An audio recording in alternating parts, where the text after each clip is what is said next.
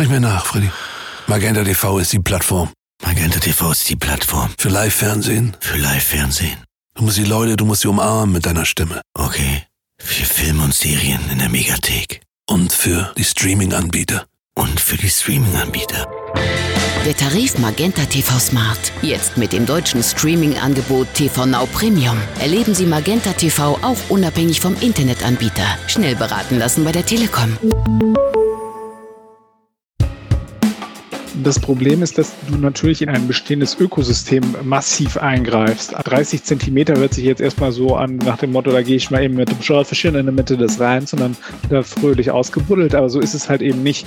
Immer mehr Extremwetter und deshalb auch immer häufiger Hochwasser. Jetzt gerade aktuell bei einem Rheinpegel von um die 8 Meter können wir den Klimawandel mit eigenen Augen begreifen, sagt im übertragenen Sinne die NRW-Umweltministerin. Was also tun und wie sind wir aufgestellt? Darüber sprechen wir heute im Podcast. Außerdem Kulturtipps für euer Wochenende. Ich bin Henning Bulker. Hallo. Rheinische Post Aufwacher. News aus NRW und dem Rest der Welt. Mit einem Fuß stehen wir schon im Wochenende und da ist der Aufwacher natürlich auch wieder an eurer Seite. Morgen gibt's die Samstag-Spezialfolge Tiefenblick für euch. Thema die Saga um den verschwundenen Tengelmann-Chef. Ab 5 Uhr wie immer in eurer Podcast-App. Und dieses Wochenende gibt's wieder ein großes Interview zum Lesen. Meine Kollegin Kerstin Münstermann und Chefredakteur Moritz Döbler haben Bundespräsident Frank-Walter Steinmeier getroffen. Corona konnte im Gespräch natürlich nicht außen vor gelassen werden. Die Politik greift gerade tief in die Grundrechte und den Alltag der Menschen ein, sagt Steinmeier. Doch manches sehe er mit Sorge. Der eigentliche Feind sitzt nicht in irgendeinem Bundesland oder in Berlin oder in Brüssel oder an der Spitze eines Pharmaunternehmens, sondern der Gegner, mit dem wir zu tun haben, ist dieses vermaledeite Virus. Das komplette Interview gibt's am Samstag in der Zeitung und auf RP Online. Das aktuelle Rheinhochwasser ist auch in der Landespolitik angekommen. Besonders intensiv schaut aktuell Umweltministerin Ursula Hein-Esser von der CDU auf die hohen Pegelstände. Mit ihr hat Maximilian Plück gesprochen. Er ist Chefkorrespondent Landespolitik bei der Rheinischen Post. Max, wir haben hier im Podcast schon darüber gesprochen, wenn der Schnee schmilzt und es viel regnet, muss das Wasser irgendwo hin, soweit so normal.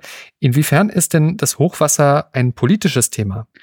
Das ist ein politisches Thema insofern, als man ja auch die Frage stellen muss, ob wir ausreichend vorbereitet sind auf diese Hochwasserereignisse. Also es gibt es ausreichend Auenflächen, in denen das überschüssige Wasser beispielsweise versickern kann.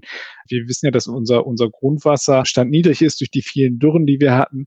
Also, dass die Wasserspeicher alle dringend aufgefüllt werden müssen. Also, das wäre zum Beispiel ein großer Vorteil. Allerdings steht dem gegenüber äh, das Anliegen, dass wir eben weitere Wohnflächen schaffen müssen, dass wir für Industrieansiedlungen mehr Flächen brauchen und ähm, die dann auch gerne in, in Nähe des Rheines. Und das führt zu einer sogenannten Bodenversiegelung. Und da äh, gibt es dann eben widerstreitende Interessen. Das zweite ist die äh, Hochwasserschutzmaßnahmen, die eben vorgehalten werden müssen, um sich eben gegen das Übertreten des Wassers zu schützen. Da erzählte mir die NRW-Umweltministerin, würde schon eine ganze Menge passieren. 80 Millionen Euro gibt das Land im Jahr dafür aus. Und zwar äh, insbesondere für die in, äh, Instandsetzung der Deiche. Die Deiche sind ganz, ganz zentral. Wir haben 370 Kilometer insgesamt Rheindeiche in NRW. Und da müssen jetzt die Düsseldorfer alle ganz stark sein. Äh, Tippitoppi sieht nämlich aus in Köln. Da sind von den 90 Kilometern, die die haben, der, sagte sie mir, 95 Prozent sind ordentlich in Schuss. Und Regierungsbezirk Düsseldorf, da ist noch, müssen noch ein paar Hausaufgaben gemacht werden. Also da bröckelt es noch ein bisschen. Da gibt es ein Sanierungsprogramm, das 2014 aufgelegt worden ist, äh, das noch bis 2025 läuft. Das ist aber äh, eine hochkomplexe Angelegenheit und da ja, muss noch einiges passieren. Alle fünf Jahre, sagen Experten, gibt es Rheinhochwasser. Eigentlich müssten doch dann alle schon sehr gut wissen, was zu tun ist, oder? Ja, und da kommt dann halt eben der blöde Klimawandel ins Spiel. Und da sagte mir die NRW-Umweltministerin Ursula Hein-Esser von der CDU, dass durch den Klimawandel die Extremwetterereignisse zunehmen. Das erleben wir einerseits im Sommer, äh, wenn wir die Dürreperioden haben, die wir ja jetzt schon mehrere Jahre in Folge erlebt haben. Und das erleben wir aber auch im Winter, wenn es die sogenannten Starkregenereignisse gibt. Die gibt es dann nicht nur bei uns, sondern die gibt es dann auch in Süddeutschland und in der Schweiz. Und das heißt dann höherer Rheinpegel und eben Hochwasser und mehr Belastung für die Deiche. Das heißt doch wahrscheinlich aber auch, dass wir eigentlich in NRW noch konsequenter dagegen angehen müssten, dass immer mehr Flächen versiegelt werden, oder? Ja, und da sagen die Grünen eben, dass die, die Agenda der Landesregierung eben eine total gegensätzliche ist. Also es ist ja so, dass immer mehr Bauland ausgewiesen wird und dass äh, weitere Industriegebiete und Gewerbegebiete ausgewiesen werden. Die, die Grünen-Chefin Mona Neubauer sagte mir auch, dass sie glaubt, dass eben aufgrund dieser zunehmenden Versiegelung eben auch die, die Klärwerke, die wir haben, die ja das, das Wasser, das bei uns auf, der, auf die Straße regnet und dann in den, in den Gullis versickert, dass die, die eben auch irgendwann an ihre Kapazitätsgrenzen kommen, wenn sie dann die Wassermassen, die sich in den Städten stauen, dann äh, alle klären müssen, anstatt dass diese dann eben direkt ins Grundwasser äh, über eine schöne Auenlandschaft halt eben versickern. Also es wird sehr, sehr schwierig werden. Und hinzu kommt eben auch noch, äh, dass die Industrie noch ganz andere Vorstellungen hat, was sie mit dem Rhein machen möchte, nämlich eine Vertiefung. Das heißt, es soll da ein bisschen fröhlich vor sich hingebaggert werden. Und das hat dann das andere Extremwetterverhältnis, also die, die Dürre als auslösendes Moment, äh, weil dann nämlich eben die Schiffe nicht mehr fahren können, wenn sie zu wenig Wasser im Rhein haben. Das betrifft ja den Rhein bei Duisburg. Eigentlich hört sich die Lösung ja recht simpel an, nämlich den Rhein einfach tiefer auszubaggern. Wo ist das Problem? Das Problem ist, dass du natürlich in ein, ein bestehendes Ökosystem massiv eingreifst. Also das 30 Zentimeter hört sich jetzt erstmal so an nach dem Motto, da gehe ich mal eben mit dem Schorfischen in der Mitte des Rheins und dann wird er fröhlich ausgebuddelt. Aber so ist es halt eben nicht.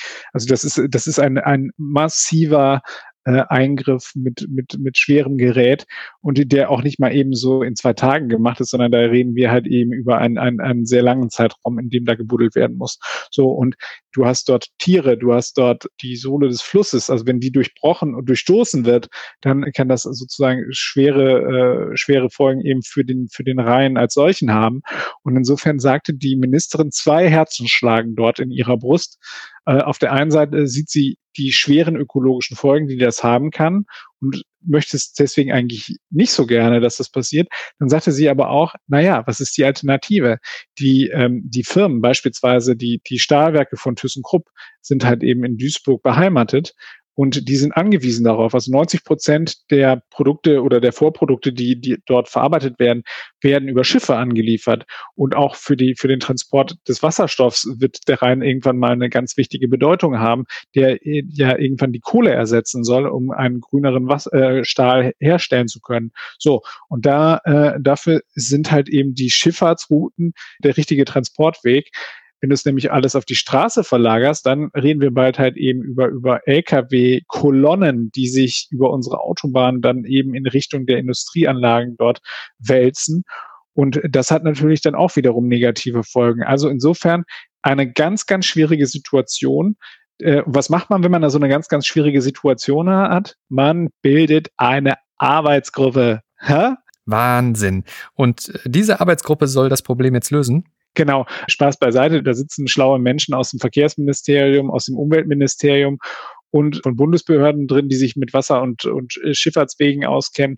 Und die sollen jetzt versuchen, eine Lösung zu erarbeiten, die möglichst allen, äh, allen Stakeholdern da äh, entgegenkommt. Also die äh, sowohl die, die Belange der Naturschützer und Umweltschützer berücksichtigt, als auch eben der Wirtschaft. Äh, und da also diese Quadratur des Kreises hinzubekommen, das halte ich für eine, eine Monsteraufgabe. Da beneide ich äh, die Ministerin nicht darum, aber äh, dafür wird sie ja von uns allen bezahlt. So sieht's aus. Vielen Dank, Maximilian Plück. Immer wieder gerne. Damit zu unserem zweiten großen Thema. Kräfte der Spezialeinheiten der Bereitschaftspolizei, Diensthundeführer, Kriminalbeamte und Finanzermittler. Sie alle waren gestern unter anderem in Mönchengladbach im Einsatz. Meine Kollegin Gabi Peters hat die komplette Story und Podcast-Kollegin Anja Wölker hat sie befragt. Ja, gestern Morgen um 6 Uhr in der Früh sind einige Menschen in Mönchengladbach, Leverkusen, Neuwied, Kleve und im Oberbergischen Kreis durch Explosionsgeräusche aus dem Schlaf gerissen worden. Der Grund eine groß angelegte Razzia der Polizei. Gabi, was war denn das genaue Ziel der Polizisten? 18 Wohnungen sind durchsucht worden, auch Geschäftshäuser. Und es hat vorher Hinweise gegeben auf eine Tätergruppe, die mit Drogen dealt im großen Stil. Ja, und da werden dann halt auch mal Sprengsätze eingesetzt, um in die Häuser reinzukommen. Inwiefern hängen die verschiedenen Durchsuchungen denn zusammen? Also steckt dahinter womöglich ein ganzes Netzwerk? Also es ist sicherlich eine größere Bande. Zur Identität der festgenommenen Männer, das sind ja sieben Stück, sagt die Polizei noch nichts Näheres, wie man immer so schön sagt, aus ermittlungstaktischen Gründen.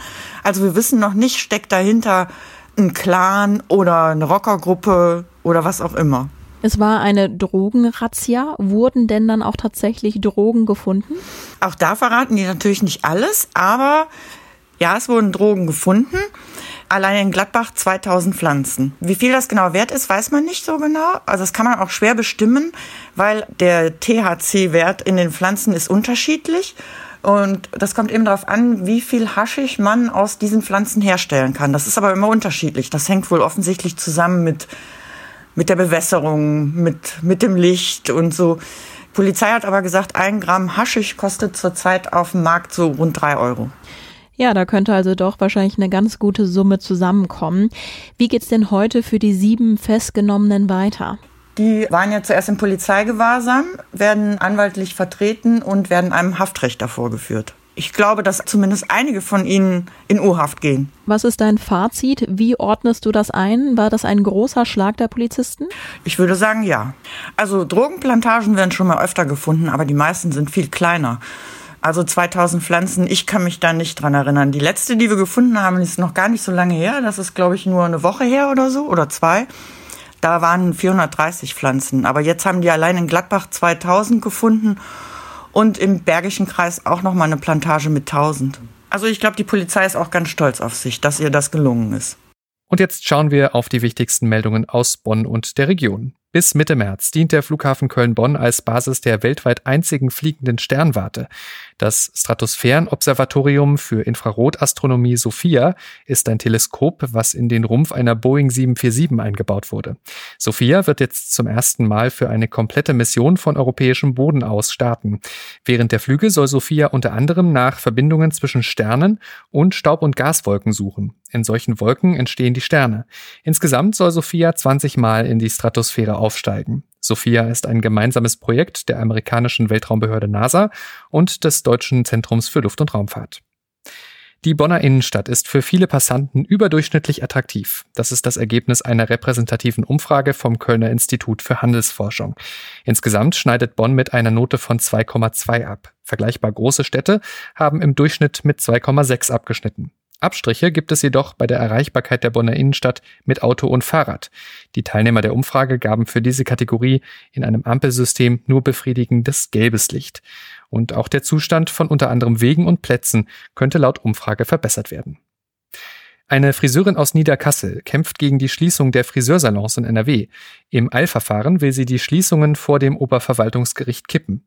Friseure stünden kurz vor dem Ruin. Statt zu jammern, wolle sie damit etwas tun, sagt die Friseurin. Die Friseurinnung Bonn-Rhein-Sieg unterstützt deren Antrag. Wie schnell es eine Entscheidung zum Eilantrag geben kann, ist allerdings offen. Eine Gerichtssprecherin erklärte auf Nachfrage vom Bonner Generalanzeiger, dass manche Anträge innerhalb weniger Tage bearbeitet werden. Bei manchen Anträgen würde es auch mal ein halbes Jahr dauern. Die Friseure in NRW sind seit Mitte Dezember geschlossen.